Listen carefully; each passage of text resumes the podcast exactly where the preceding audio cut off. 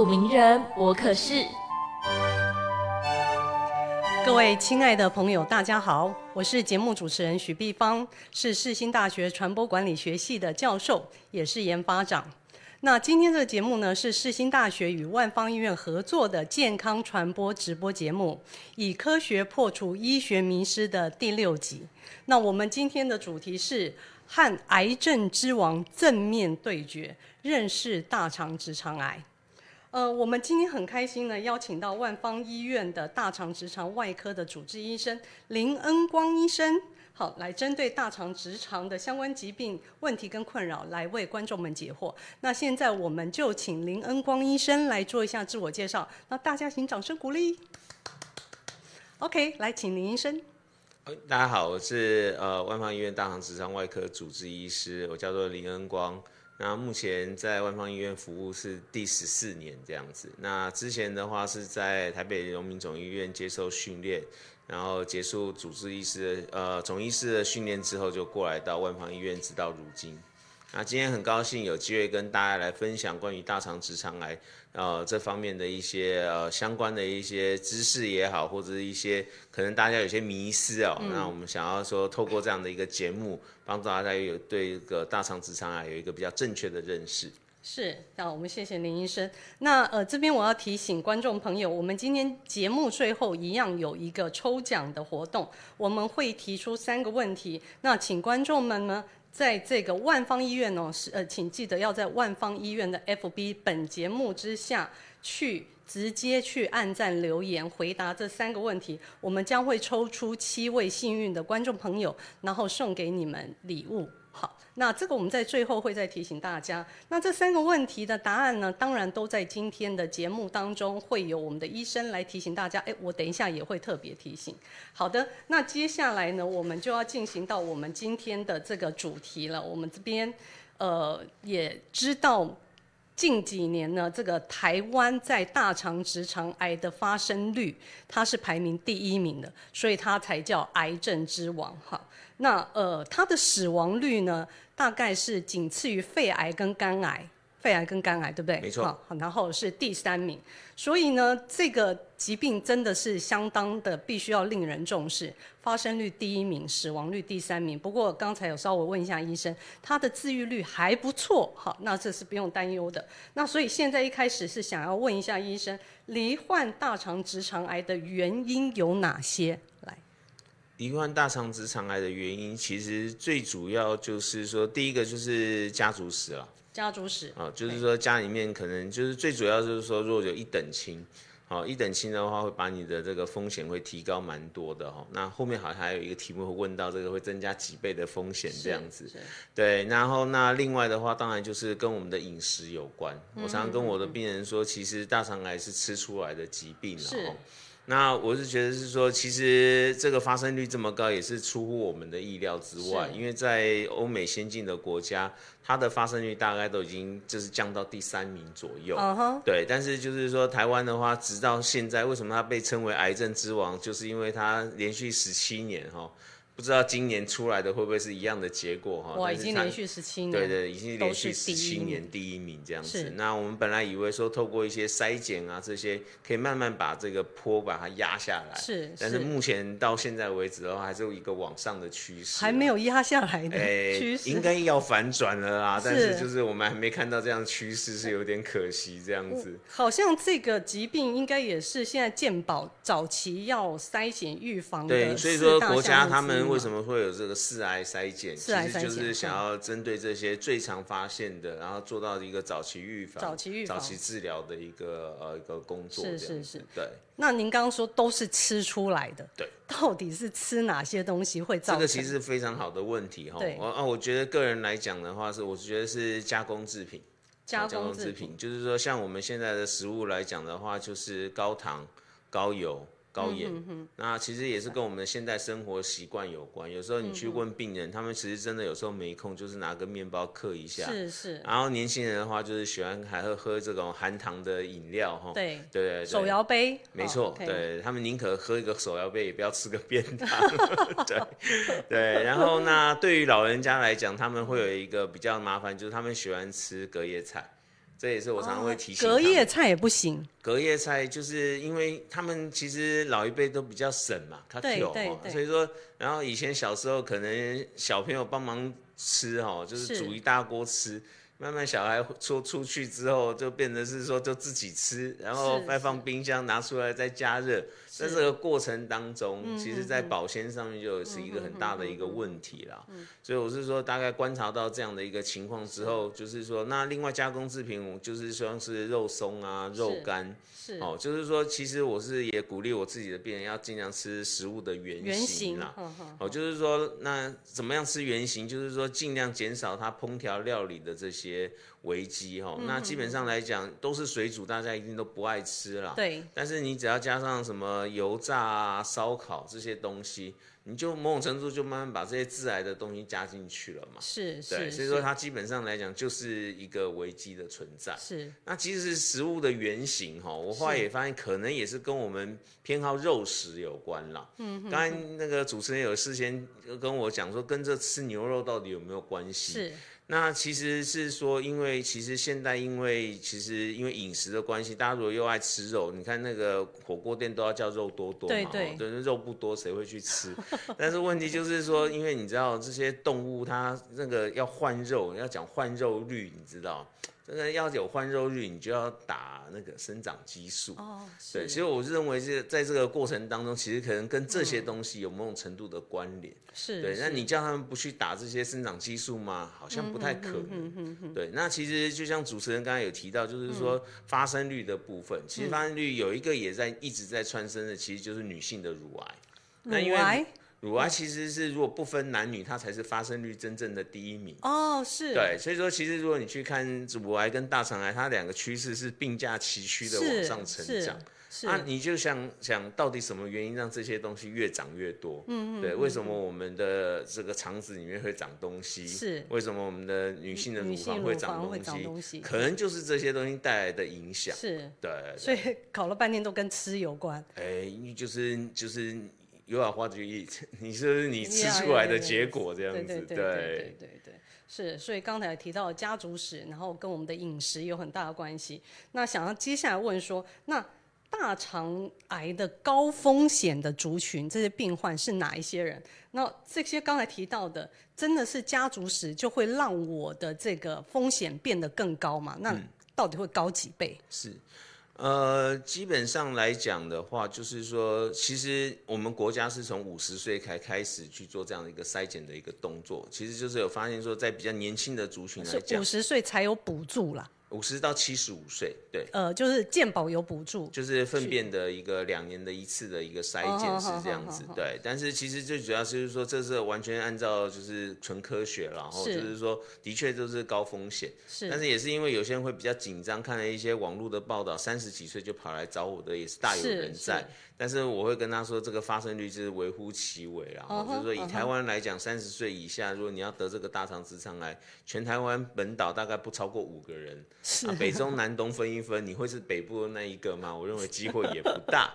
哦，但是就是说，那我认为年纪本身是一个因子，是说，因为当你吃这些东西够久之后，等于说致癌的物质在你身上慢慢的一个累积，嗯然后随着你年纪的老化之后，你这个修补的能力，嗯也在变差。也就是在这个过程当中，一个是致癌，一个是修补，嗯，那在这个过程当中出了乱子的时候。好，所以说为什么年纪大的人他得得癌的机会就会升高，这样子是这样的一个关系。是是。对。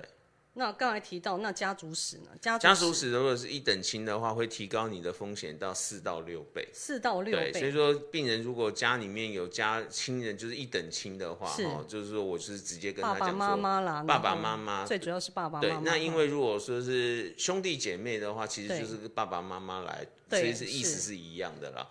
但如果是阿公阿妈的话，大概你就很简单，就是纯数学嘛，就四分之一啊，四分之一啊就是再二分之一下去，所以说是就很简单的数学。是 OK 好。那接下来想要问医生说，大肠直肠癌呢，到底有哪一些症状？嗯好，就是说。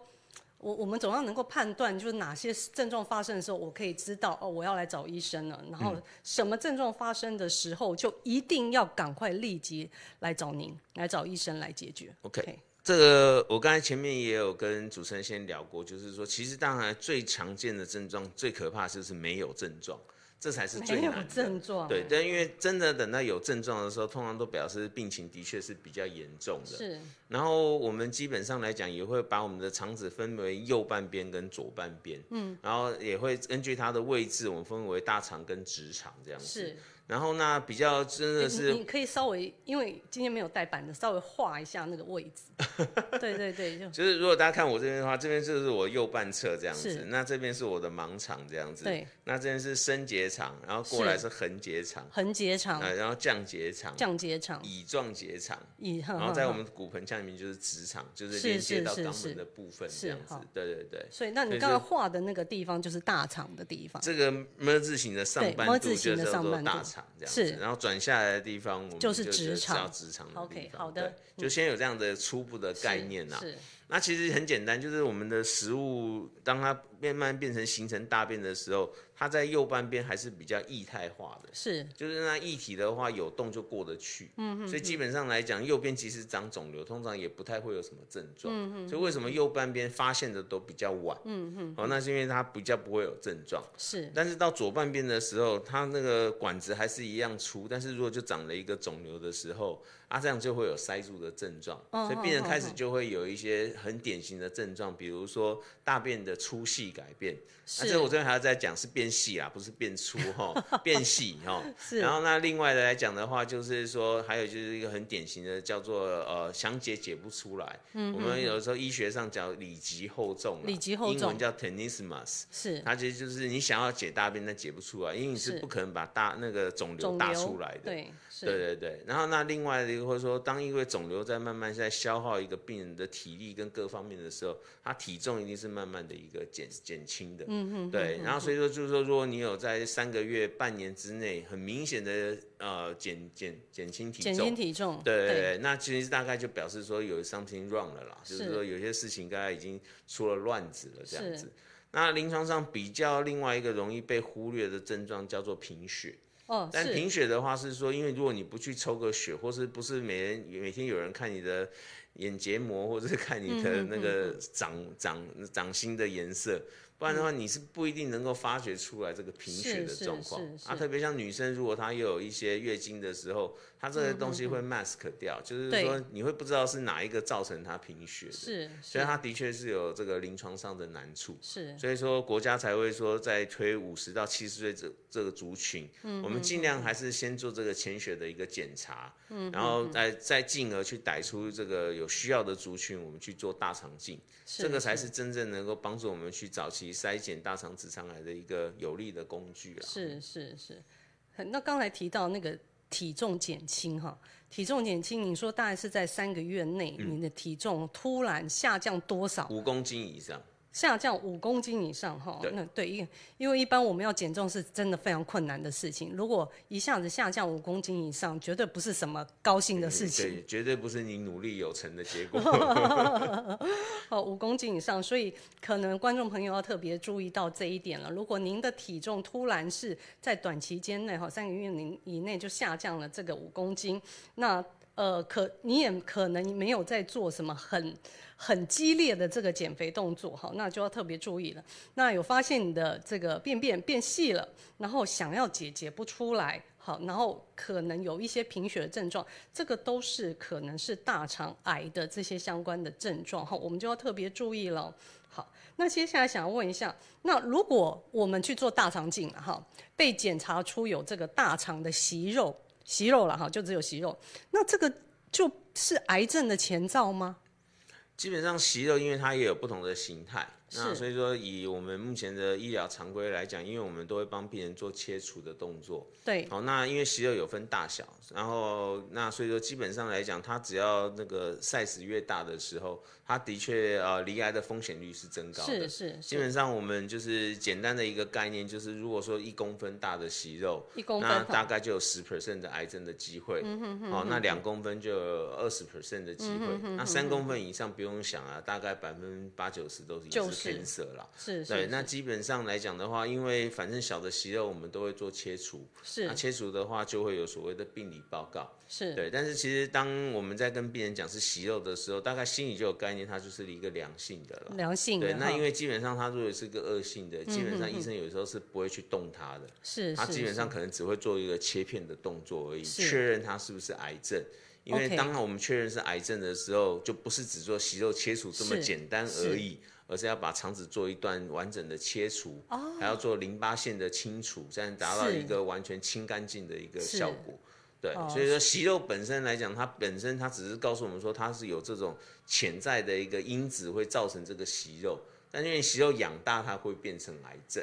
是。对对对，但是如果我们能够早期发现息肉，那割掉它就好了。对对对，没错。所以现在假设五十岁以上如果有这个补助，可以做大肠镜。哎、现在是有补助吗？没有，没有。对那所以大肠镜现在就是都还是要自费。啊，当然自费的部分是只做那个无痛的大肠镜、啊。哦，OK，OK 如果你是做一般来讲就是是清醒的话，基本上来讲的话，那个健保是有补助。OK，所以说，因为现在大部分大家都觉得是说，如果是花个三千块、五千块是是，都他觉得很值得啊。是是是，呃，那那所以刚才有提到那个呃息肉，它检验出来，我印象中之前有听过医生讲，它也有那个形状，嗯，比如说形状是比较 kiki coco 的，有点崎岖的，那代表就是它也比较可能是比较不好的，嗯，是有这样子的一个区分？呃，基本上我们有分，就是说像是就是它是一个像圆圆饼圆饼的，有是这个脖子的。有脖子的对，有脖子的，有脖子的通常就是表示比较好。哦，对对对那有一种是说比较扁平型的，扁它就是它的基座是比较粗犷的。是对，那通常这种粗犷的，通常就是比较不好的那嗯一种。对对对。然后其实那因为其实针对这种息肉的形态，也有很多的医生都已经做过研究了哈。是就是我们还会用一些染剂啊，还有用一些光线的一些特殊的一些照照射的一个是是是手法去了解说这个东西到底是不是癌症。是对，那这个都我们都有各各式的分型啊。是对对是是，对对，不过这是比较专业的部分。那因为最主要来讲，就是说我们在评估一个息肉可切不可切，是其实就是要确定它到底是不是癌症。是不是癌症我们才切，是癌症基本上就是要来开刀了，不是来切息肉而已。而且可能要切的要切的更大、更完、更完整。是是是是 OK，没错。好，那另接下来的问题是想要问一下，那个粪便潜血是有代表了就是得了癌症吗？粪便潜哦，血这个部分，这个其实就是刚才说到两年一次的一个筛检的一个部分呐、那其实潜血潜血，它其实表示是潜在的血，意思是说表示你那个其实在大便上是看不出血的，是那大便上看不出，我所以说看不出血还验出血，就表示很严重。哦，对，所以说就是因为它这个名词某种程度就是告诉你它是潜在的，英文叫嗯哼 occurred，occurred 就是你看不到。所以说有病人跟我说他大便看起来干干净净的，然后阳反而阳性，这种病人我反而会会要求他要做。他反而是大便里面都看到一滩血的，这种病人我反而可能比较放掉他，不让他做，因为他可能会染到痔疮上面的血。哦，也就是说，嗯，但是问题是潜血反应，他是不会去问说你到底有没有痔疮，他纯粹只是说验那个便便上面的试纸上面，看看到底有没有这个这个人类的一个血液的一个反应而已。对，所以只要是有的话，他只能告诉你说有跟无，但他没有办法告诉你说它是痔疮的血，还是说是息肉的血，是。还是癌症的血，这是是无法分别出来的。它只是一个很出街的去大在大致上了解说还有这个它的一个准确率大概潜在就是五十 percent，它是做一个大型筛检的一个工具啊。是是。但是这个这个国家已经做这么多嗯年起来，其实我们大概也有一些统计数据出嗯来，就是大概每做一百个人这样子哈，大概可以逮到一个人他是有哦息肉的。是哦，那一是千个人可以逮到一个人他是有癌症的。是，那这种东西就对国家来讲，他觉得划算啊。是是虽然说国家这个花很多钱哦，因为他做一个潜血反应，基本上他的扣打成本大概是一百三十块钱。哦是对，所以说基本上来讲，意思也就是他花个十三万块，可以帮助一个人逮到癌症。十三万帮助一个人逮到癌症对。啊，所以说这个值得啊，对啊，的对确的确因为一个病人是如果得癌症，他大概花费也是大概十万嘛，是，所以我觉得基本上来讲，这是一个高度工位跟这个高度工位，嗯对对，还有就是经济学上面达到的一个平衡点的一嗯个结果。是是是，OK，好的。那接下来想要问一下说，呃，大肠直肠癌我们要怎么样预防？预防嘛，对，要预防。我认为最好的预防就是勤快的做做筛检。好，那筛检的话，那粪便潜血是个工具，但是我个人更相信是做大肠镜检查，是因为大肠镜检查就可以确保说里面没有息肉的风险，那进而就规避掉说以后还有再长成癌症的一个风险。那就是说，因为做一次检查可以保护你五年平安嘛。对，是是，但是的确在这个做的过程当中，因为前面有清肠的不舒服，然后另外要花个半天的时间来医院，对对，然后可能又有家人要陪你来，是所以说他对很多人来讲都是一个望之深切的一条路啦。对所以说的确真的是不容易。对一般人门槛比较高。对我记得说那个前面要喝喝那个，就是你要清肠排干净的。对，哦，那个超级难喝，然后又要在很短时间内你要喝掉多少 CC？两千 CC 的2000容易，cc 然后对再跑厕所大概两三次，然后整个晚上抱厕所的没错，没错，没错。对 那一直要到你的那个这个便便排排出来是很清的水的才行。好，那这个过程可能很多人也很不喜欢，然后再加上这个大肠镜，因为是从肛门进去，很多人也觉得非常的不喜欢，很害怕。好，那当然现在因为有这个舒眠呐、就是舒眠无痛的这个方式，但是它的确是门槛比较高的，所以事实上检查的推行率好像没有那么高。虽然台湾这几年很努力，一直在推展宣传，希望大家必须家要说，就是说，虽然说已经推了这么多年，对但是大概还是有三成的病人和患者是我们永远 approach 不到的。是对，那，这三成的病人最后都是因为真的有症状了，才被拎来医院，然后再被我们发现。嗯对对对，那这个的话，当然就是有时间的 delay 啦。是也就是说，本来他可能可能只是比较初期的，嗯那可能因为时间拖的关系，就变得就是期数就会随着时间慢慢往往前啊。嗯对对对对对。对。那因为刚刚才有提到，一被发现有症状的时候，可能都已经蛮严重了。就是说，它这一个肿瘤会越长越大嘛，肿瘤不会因为你不管它不生长，那越来越大的结果，它当然就是慢慢让你知道，嗯，对，它是个问题所在。好，所以这边医生已经说了，再一次提醒观众朋友，呃，如如果可以的话，我们尽可能这几年做一次呢？嗯，大肠至少五年，至少五年，请大家勇敢的去做一次大肠直肠镜的一个检查，因为我们其实前面因为那个粪便潜血的这个筛检是比较容易，两年会补助这样一次。那也许我想要为他也问的是，只针对五十岁以上的民众啊。哦，是对，那所以说就是像现在我们学会有在推，就是说因为有一些发现比较年轻的族群，所以我们也是有在跟健保署在做争取，就是说再往前推五年，四十五岁开始。四十五岁开，始但是因为这就关系到国家有多少的经费愿意对再投进来了，是啊这个是预算问题那因为是有发现离呃大肠直肠癌的这个年龄层有往下降，是没错。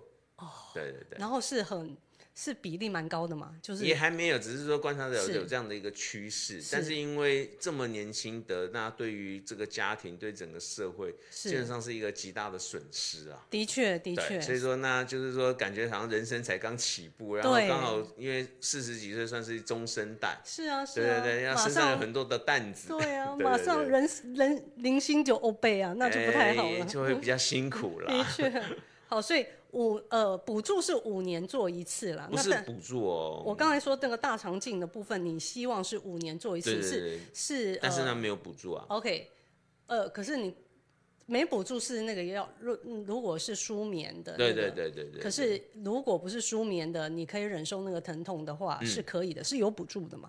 没有，也不能也讲没有吗补助，嗯就是说可以支持你去做这样的一个检查。是，对对对，就是医生不会说叫你不用做这样子。哦好好对对对，OK OK，对，因为补助的话会让你觉得说你一毛钱都不用花。哦，不过现在其实呃很多的群众有保险的概念，嗯，他们大部分也都有这个保险。那保险其实要给付这些相关的费用，呃，呃，好像保险都是可以给付是。在于说，他如果有息肉切除的手术，对，它肌肉切才算是手手术啦。对，但如果单纯就检查的部分，保险是不会再给付的。是是是是是，但我就是觉得说，是为了一个为了自己的健康啦，我是觉得说可能要用这个方式去想。是就是对对对，那如果说你真的是不敢做大肠镜，至少你就勇敢的做个粪便的潜血嘛，是，反正它有二分之一的 chance 可以帮你早期的发现。对。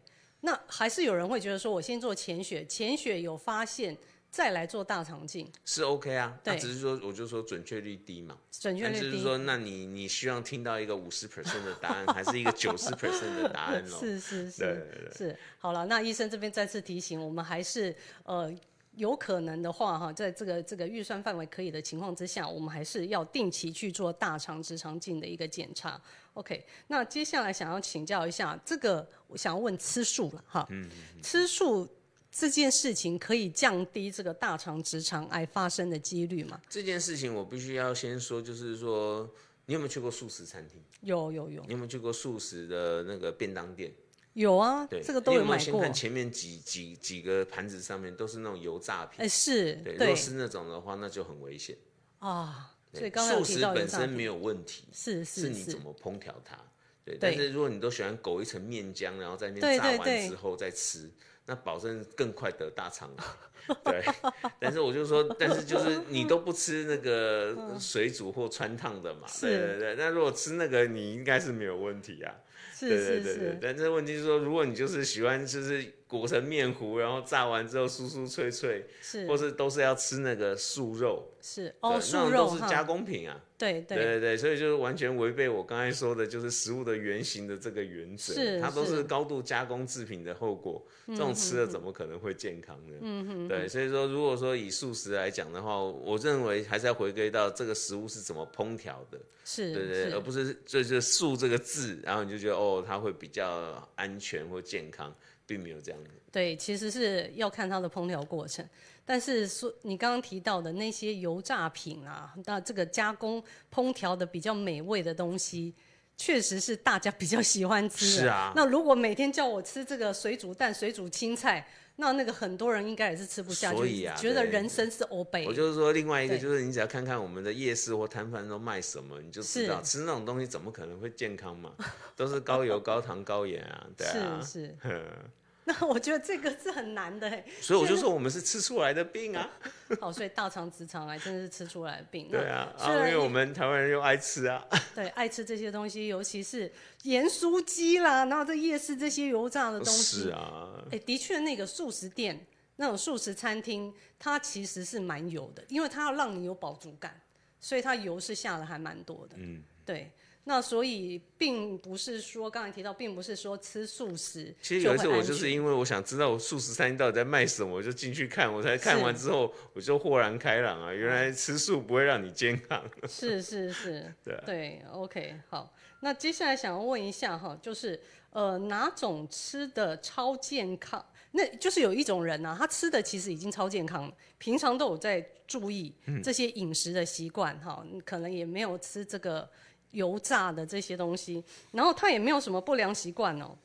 好，也没有什么不良习惯，就是说也没有什么呃熬夜啦，或者是也没什么抽烟喝酒啦这一种的习惯。那这种人怎么还会有得到大肠直肠癌的几率？哦那这个到底是回？到我前面讲的，就是说，其实就是说年纪是最主要的因素嘛。年纪对啊，那因为最主要它的就是身体修补的这个基因开始它的功能慢慢就是被受到限制了。嗯因为其实我们人体它是一个新陈代谢的过程，是会有生长也有会凋亡。是对，但是问题就是说，我就是说，就是在这个过程当中，它稍稍失去了这个修补的机制，也就是是说，当它变成 cancer 的时候，它没有办法再修补回来了。是对，对，所以说当我们年纪慢慢老化的时候，它基本上来，它得癌的机会就是慢慢的一个提高。是那在身体的任何部位都都是一样，那我们大肠也是如此。嗯嗯，对，所以说这个人即使吃的健康，但是问题是他慢慢就是会变老嘛。嗯嗯，他身体这些修补的基因，以至于说他可能已经长成息肉了。是，但是问题是他没有办法把它再把它摊平回来了，是那没办法了。是对，然后当他一旦形成，我刚才也说，当他越长已经长成了，他就只会越长越大。是，对，那越长越大的过程当中，他就一定会变成 cancer。对，那你们不去把它逮出来，它就是 cancer 啊。嗯嗯对，所以那个年纪大的人很努力在做运动，很努力在饮食控制，很努力不不抽烟不喝酒，保持良好的这个生活习惯，但也都有可能罹患这些相关的癌症。所以说，如果说学美国的话，美国是建议可以十年做一次大肠镜了。啊，对十年。对对，是。那我是说，在台湾的环境之下，我不敢叫病人是十年做。对，但是如果说您真的觉得是说，就是为了自己身体的话，那你就是十年做一次，那你就很简单嘛，五十，然后活到八十，五六七八四次，这一生就可以安然度过。五六七八各做一次对，大肠镜，如果都没有问题的话，对就安然度过。那很简单，你如果已经过五十，你就等六十再做嘛。是对啊，那你就只有三次。那可是刚才提到美国的饮食习，美国的饮食烹调的那个方式也不好啊，是啊，它的油炸品也是非常的多他怎么敢是要求十年做一哦，他次呢。们就是一个工位的概念嘛，哦就是这样就够了。因为你真的把大家都抓来做的话，是我跟你讲，那个我们可能所有的大行直肠外科上了火线，可能也做不完。对，那我我我之前听呃一个朋友说，他把那个每年做大肠镜哈，他他把大肠镜做大肠镜作为每年例行的一个检查的项目。刚才有提到，其实应该是五年做一次就好，呃每年做是有点 over 了，是有点 over 对对但是有些人因为可能就是觉得谨慎嘛，对。他，想做 OK 啊，但是也许他也有家族病史等等但是这样也太辛苦了一点了。然后就是有看到就，他就觉得说有看到息肉就拿掉，有看到息肉就拿掉，那他这样子就可以保证他一定都不会有任何离癌的风险，是这样吗是啊，没错，？OK，因为他都已经把它看到，然后甩掉了嘛，那不过的确没有风险。我觉得医生应该还是会判断，呃，什么要拿，什么不拿嘛。不，不是所有你里面可能很多息肉，不是所有息肉它都会拿。有些息肉的话，它其实我们知道是可以不用拿的。是是，那因为我们如果说有些病人他们看过报告的话，有所谓的增生性息肉，增生性息肉个是绝对不会变成癌症的一种息肉。是那有一种叫做管状腺瘤，对管这种就是。长大一定会变成癌症的息肉哦这样子。但是问题就是说，其实病患听到有息肉没拿，他心里都会有疙瘩。对对所以我个人的习惯是是看到就宰掉了，对，因为不哦，不管什么样的息肉都拿掉。为他会有疙瘩。呃你跟他讲有息肉，而你不拿，他心里会不舒服。是对对是对对对。但是就是说，以就是医学上来讲，嗯有一些息肉它小于二 millimeter 的，那基本上来讲的话，在医学上，那医生是有这个权限可以决定说我要拿或是不拿。嗯嗯嗯嗯。对对对。但是就是说，嗯虽然说是要跟你说可以，医生有这个权限，是但病人不会给你这个权限。对他，因因为因为我自己就是之前做大肠镜的检查，医生他觉得说，哎，这个好像看起来没有什么变化，那他觉得就也许就可以不用动它。对，那这个医生可以这样权限，但但你今天这样讲，我确实也觉得心里面上面，那他今年不用动它，会不会他明年后年就长大了呢？那这样子不是造成我风险更高吗？那因为他告诉我说，呃，这个上一次检查完了之后，接下来呃我们就三年后再做。好，那三年后再做，他就觉得可能是你之前这边应该就比较稳定，三年后再做。可是可能有一些息肉是没有拿掉在里面，那他也许这三年就会产生一些变化。所以他没有把你拉到五年啊，就是因为说他把它除以二了嘛。哦，很简单啊，就是他没有把你拉到五嗯年，就是他认为你还是有这个危机，但是没有那么危险啦。是是是，就是说在这个两个当中做一个权衡啦。是是其实很明显是这样做权衡的，但是说真的也真的是不用到每年来做啦。是对是。对对对。那当每年来做，可能就是可能状况真的是比较不好，像要跟医生报告，因为我长期压力很大，你知道做那个行政工作，那我的肠胃状况是非常不好的。嗯那我的医生建议我的胃镜嘿，要每年做，是对，OK，所以我的胃镜现在是真的是乖乖的每年做。嗯那当然他也是看到呃有息肉状况，可能就拿掉。他可是他觉得变化没有很大，像我今年在做的时候，他就都什么都没拿了。是对，那那也许就是觉得没有状况，可是我每年要做，所以我明年可能就会再看他的这个实际状况。我是鼓励大家，就是说，其实，在这种过程当中，其实很简单啦。嗯就是我常常觉得是说，就是跟你的医生好好配合。是当你跟他反映的时候，讲难听点，责任就在他了嘛。是啊 是啊是啊你就安心的交给他们。他说没事就没事了。是是是，对对，安心这样要信任医生哈，对，安心的交给他。OK，好，那所以真的是年纪。年纪其实是一个很重要的这个指标了哈，那所以你也刚才提到的，比较年轻的人要罹患这个大肠直肠癌的几率是很低的。啊，所以年纪越长的人，你说五十岁、六十岁以上，你虽然那么好的习惯，虽然这个没有吃这些油炸的东西，但是都因为你的生理的机能本来就慢慢的变得比较不好。然后一方面你也累积了读书五六十年嘛。哦，累积了读书的五六十年，对对啊，对，这些都是慢慢累积下来。对啊，然后我们整个整体的环境来讲的话，我就说整个环境可能还是有所谓的一些致癌的因子嘛。是是不管是空气或水，但是我们现在没有没研究说知道这些东西有什么关联性。但是我唯一知道就是说，我们周遭的朋友，每一个人都好像得癌的可能性都在上哎，升。真的是这样、不管哎什么癌啊，对啊，只是说感觉好像，你要选一个癌得而已、啊，对。就是在我以前学生的时代，感觉是说五个人才有一个人得癌症。是，但是就是说到我们这个年代，已经是三个人就一个人得癌症，是对，是。只是你要得哪一个癌而已。那所以其实真的都是整个大环境面，但是因为环境本身它就是在不停的被我们在打，对，被我们在摧残，对。是，是是，所以当然就哎，我们在这种大环境之下，这些工业啦，所以大家就要承担这个工业。对，OK，好，那接下来想要问一下哈，通常这个发现自己确诊之后，就确诊大肠直肠癌之后，它的治愈率大概有多好，有多高？基本上我们在发现是癌症之后，都会再做更全身性的评估啦，然后就是像断层扫描啊、抽血这些项目，嗯哦，甚至有一些病人他是直肠癌的时候，还需要做到所谓的核磁共振。核磁共振然后，甚至，说，如果要评估全身有没有其他转移的现象，会做到所谓的正子扫描。哦，那正这些东西都做完之后的话，我们就会评估说这个病人是属于第一期、第二期、第三期还是第四期。好，那由这个不同的级别来决定说病人要接受什么后续的治疗。是那基本上三期以前，通常的手术都是以手术治疗为主要的一个模式了。嗯那第四期因为已经转移出去了，所以说通常在这种状况之下，除非他要阻塞，不然的话可能都会先做所谓的化疗，好加上这个标靶治疗为主是。是，那基本上前面的一二三期的话，一期是我们最希望看到的，因为一期来讲的话，大概只要把刀开好就没事了。是是，那二三期的话，就是说有这个淋巴转移出去的一个问题或风险，所以通常都要再增加所谓化学治疗的部分。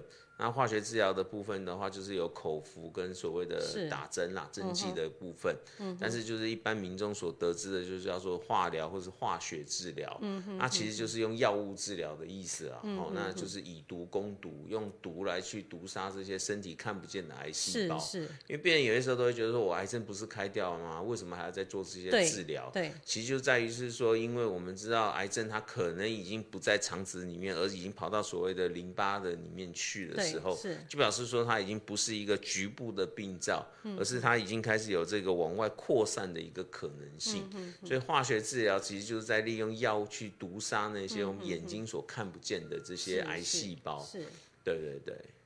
很多人会觉得说化学治疗哈，化学治疗我用毒去杀毒，对不对？可是我这些毒去杀毒，我也杀掉了好的细胞。是那常常他们会觉得，其实我如果用化疗做下去，我的身体会越来越虚，越来越没有抵抗力。搞了半天，我最后可能我死亡的原因，其实是因为化疗 化疗造成我免疫力下降，我的后面的感染更严重。这个部分，我觉得我们可以再从回到科学，然后就是说，其实我们也是不是故意要让你吃药啊，是而是在于是说，当我们去观察到这一群病人来讲，嗯他有做化疗的跟没没做化疗，他最后的五年存活率不一样啊。OK，目前我们能够允许不吃化疗的只有二期以前，二期以前是不需要做二期以前的话，就是可以开完刀就观察。是，是是那二期有一些病份可能有一些高危险因子，是。哦，比如说他的那个肿瘤指数比较高，或者是。手术前有阻塞，是。或者淋巴穿出去的这样一个问题，是。我们就会哦鼓励他在遵做所谓的化疗。嗯那三期的话，因为他病人来讲有做化疗跟没做因为高度影响他的一个存活率。嗯，刚才我们讲五年存活率嘛，三期的病人如果只开刀，存活率五成。但是他如果有加做化疗，七成五，哦，那我就直接告诉你，因为这个差异太大，是所以就是直接数字摊在你面前，你做不做嘛？OK，对，你不做，你就是冒那二十五的 percent 的风险是。但是就是讲清楚、说明白，你愿意承担这个风险，OK 啊。是对，因为你可能刚好掉在那一个不会发作的那一个嘛。是我的确也有病人做了两三次，就说我做不动，我就 stop。对，自此之后，从来也都没有再发生。然后他哦就觉得很开心，他做了正确的决定。是哎，他很高兴，没有听我的话。对，因为我说我要让你做坏了，但他说我不要。对对对对，但是问题是说，如果你是掉在另外一组的，是。对，另外一组就是说你真的复发了，嗯哼对，那你这时候再来说，哎，早知道我应该做化疗，但是这就来不及了，来不及了因为时间已经过了那个时间点，就是。说肿瘤已经开始在你身上又又开始窜出去了，是这时候要再杀它，那你就是难上加难。是，对。那呃，另外请教医生哈，因为有有一些人很害怕化疗带呃带来的这些后遗症，甚至呃，他们都觉得可能化疗会杀了他们。OK，好，那就寻求一些这个其他的这种自然疗法的方式，或坊间很多的呃一些特殊的这种治疗的这个方式，这样子的这样的情况，根据您呃医疗过的这样的一些病人，有没有类似这样的状况？然后是不是也有恢复的，或者是最后其实结果都不是很好？呃，我要说，今天其实，在临床够久时间，的确有看到许多病人他们寻求各式各样的方法了。对哦那其实当你只要跟你的好朋友讲说你有得癌症，你就会听到可能十种以上的不同的错，帮忙你的方法哈，不管是这个营养补充啊，或者是免疫力增强啊各方面，我个人是觉得我都是一个 open mind 的。是。但是就是说，因为我们必须是学西医的，是。所以我们就是以西医的立场告诉你说，我们建议你的方式是这样，是。然后其他的部分你要加上去，OK，是。对，但是你跟医生讲嘛，跟医生讨论，是对对对对，因为你不要偷偷做，然后又不让医生知道啊，那他们可能会希望也有中医在搭配在做理疗，对不对？这个其实都是很 OK，、就是甚至像我们医院也有中医科啊，所以说其实像有一些病人，他可能哎就用中医调理，他本来一些不舒适的地方都变好了。哦所以说其实就是说有些时候就是我是说不用偷偷来啊，就是跟你的医生讨论看看。是，是对对对，那因为其实他看到的病人跟东西可能比你还多，是，因为我们也是有时候说在江湖上也混这么久了，对对对，所以的确听过的方法可能不会少过你啦，是是对对对，所以说就是跟他讨论，搞不好你可以找到更更好的一嗯个方法或效果这样。那有一些当然就是真的很扯的东西，那当然就不用信啦，什么对。跑到某个山藏啊，找一个符咒啊，把哦它烧掉之后，再放到水里面喝掉。这个如果你能够相信，我也是没有 什听逻辑上了啦，对对对。但是因为真的都是有听过，是对，是，对所以说就是说这个东西就是说某种程度那种情况有点像是病急乱投医了啦，是就是说是他觉得是说啊，反正医生也帮不了我。对，我不如就是去就是试对试看这样子，这个我觉得也无可厚非是。这个我比较看到的比较是西医他的一个还还缺憾之处啦，就是说因为我们帮不了他嘛，对对，那他他当然就是，那你帮不了我，当然是自己找自己的方法啦。对对对，那这些年哦，我越来越听到有越来越多的中医跟西医有一起合作，好在治疗这个病患的癌症上面。嗯，那在这边的发展，我不晓得，呃，就是林医生你你们在临床上面是不是也有开始往这个方向在进行？我们比较是说，当病人他有这些不舒服的症状的时候，是。然后如果说我们一些自己的一些西医的药物没有办法帮助病人的时候，对，不过你提的很好，就是说应该有更多的合作，合作就是说是。是主动，不是是。说等到他有问题出来的时候我们才转介这样子。对对对对对对。对，我觉得这是一个很好好提醒。不过这个可能以现在来讲的话，我们还是比较西医在主导，主导对现在是主流对是。对对对对，所以变成是说，然后因为大家读的话都是以医学系为主、啊，比较不会有人一第一志愿我要拼中医系嘛，对但是现在很多医院里面也有中医科了。一，定都有，都有嘛？对。一，定都有，对对对，是。那只不过医院里面中医科跟西医，它是两个非常独立的单位，然后彼此不会合作的单位吗？还是不太不太容易合哦作。不太容易合作？对对对然后因为像因为像对西医，我们对中医来讲，我们是真的是。真的是可能是不知道是在一窍不通还是什么，对对？对，一知半解，对。对对对，就是说真的是所知甚少了是当他们是是写一些什么东西，什么气虚啊那些什么东西，对？对对。那些对我们来讲，那个叫天方夜谭，我也看不懂 他在写什么东西嗯。这样子。对，但的确就是说，我们的确有病人就是因为这样子转介的过程，是。他们整个过程就很 smooth。是，对对对，是。所以有的时候你还是可以感就是感受到他们对你的帮助，因为搞不定嘛，那，但是中医科他哎就搞得定啊，对对对，那的确。搞得定就就好了，对对。对，能够直能够直直接帮助到病患有恢复有复原，就都是好的。哈对，因为对我来说，他只要能够顺利的完成化疗是就好啦，对对对，哎，对，也许搭配他在做化疗很不舒服的时候，他也有中医的某一些调理的，可以帮助他比较，比如说比较不容易吐，能够增强他的一个免疫力。就很好，好，那可能就可以达到一些效果。那他可能在这个过程当中，他可能也呃饮食了一些健康食品，然后也可以帮他达到这个提升免疫、提升体能的一个效果，撑过撑过那个嗯化疗这个痛苦的阶段。是对，那这样子也就达到目的了。OK，好，嗯那您刚才提到第一期、第二期、第三期、第四期，那呃，第一期的第一期的这个治好率就是一定没有问题，百分之百嘛，呃九成七，九成七。那第二期呢？第二期的话大概到八成五。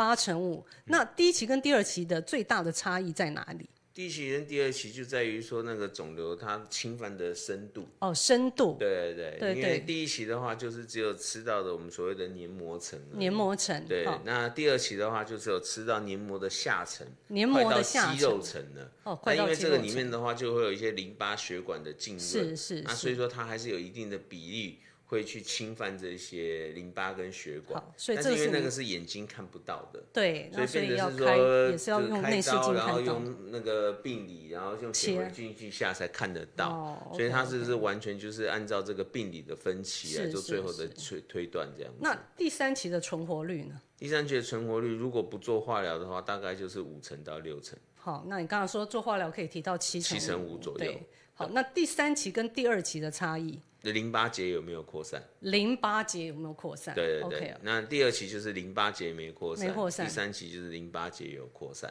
到淋巴结扩散应该都已经很麻烦了。就因为它表示说它已经回到我们的一个主要的干道哈，就是是身体有血管跟淋巴的系统，那淋巴的系统就表示说它已经找到一条康庄大道，可以准备往上攻占了。对对对对对，所以说我们这几年的话也是会努力的去把淋巴做清扫干净的一个动作。是是，就是为了这个东西。那因为最主要是说，医生再怎么手术厉害，不可能把你淋巴一颗一颗都挖光了。对对他只能够沿着这条路径，把这个相关路径的，因为是淋巴也被人类有去了解说它的走向，是所以是说它也不可能到处乱走了。比如说脚的，它就是回到这里，或者它不可能脚的回到头，这样不可能，是它不可能跳跳街是不可能的事情，它会有一定的一个流向。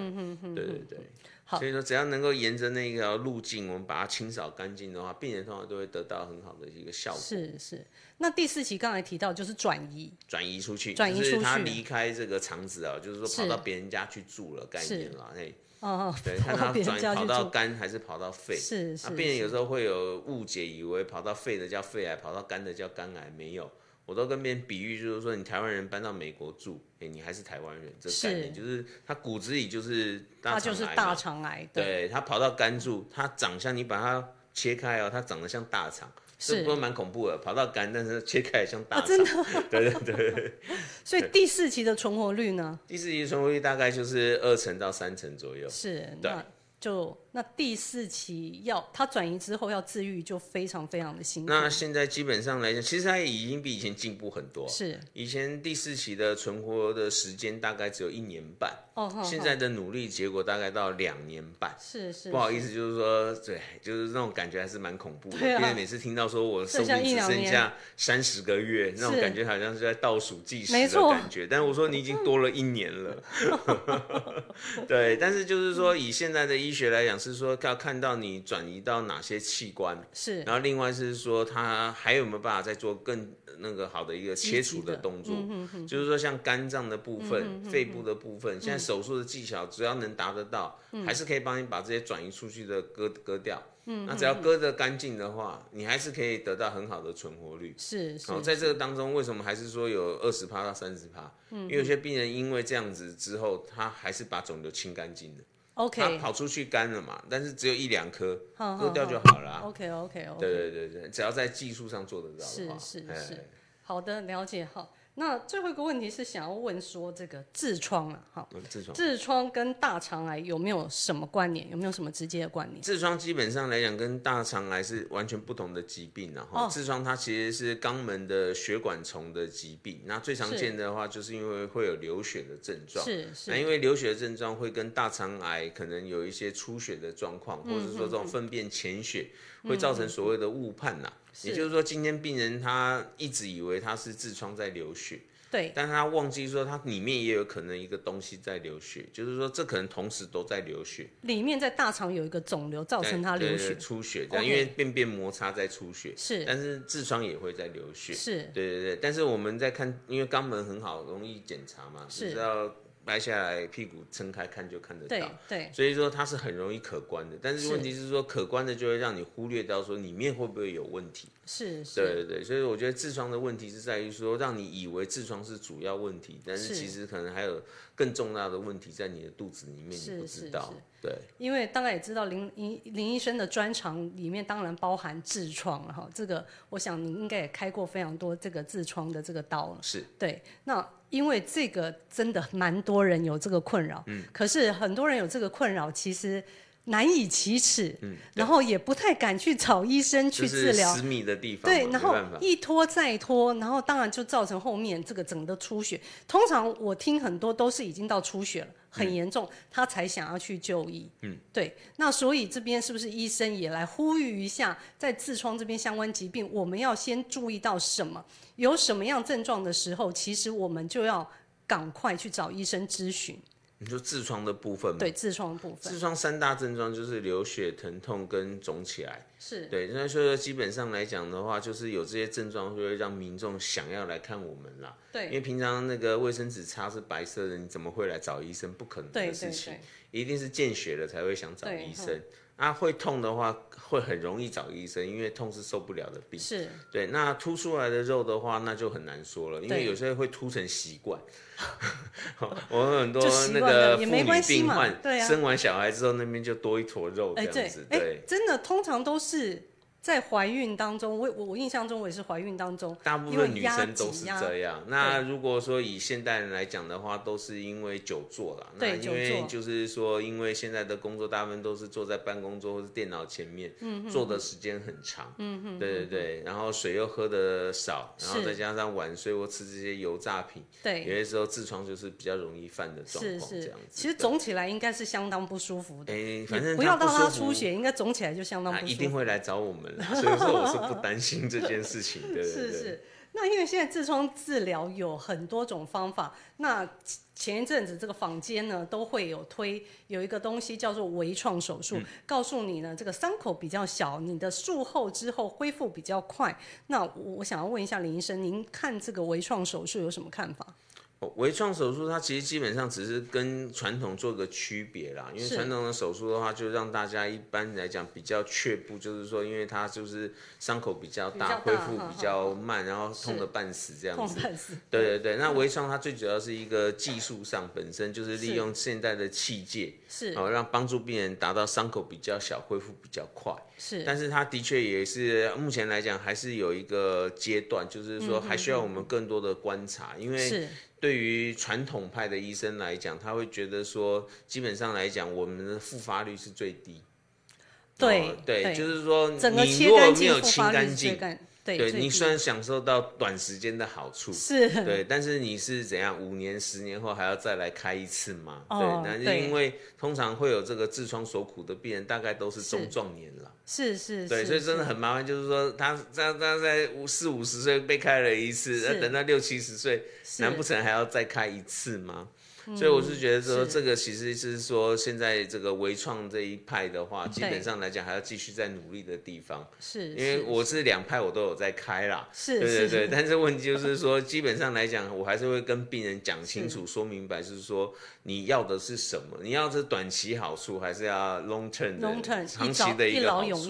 对。对对对，因为如果你是享受短期，就十年后还要再来痛一次，啊也是你必啊须好好去盘算一下，它到底值不值得这样子。那我听说还有用呃这个什么橡皮圈圈起来，哼还有冷冻的这个方哦，式这，种东西都是比较在门诊执行的啦。嗯对对对，就是在门诊，然后它是针对就是比较就是一二度的内痔。哦，一二度的内痔，对对，就是说因为痔疮病人要先搞清楚它是内痔还是外痔。是是对，然后它的程度有别这样子。是那橡皮筋它不是能够适用在每一个病人身上。了解了解，所以说，其实简单一点也是一样，就是给医生看一眼，让医生去帮你做评估，什么样才是是最好的方式。是，然后把你的需求跟病跟医生讨论清楚。对其实了解自己需求蛮重要的。对了解自己的需求，对，因为其实每一个人的需求不一样，有些人其实不在意美丑，是他只要他不流血就好。哎是哎，是对对对，那有一些人是他只要不痛就好。是哎，对对对，啊，要要搞清楚需求，不然的话，把它割掉之后，他也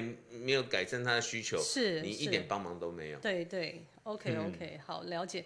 好，那接下来呢，因为我们的呃时间剩下只有五分钟的时间呢，我们要把今天的这个有奖征答的题目来跟观众朋友们说一下。好，那我们今天有奖征答的题目呢，第一题是罹患大肠直肠癌的原因有哪些？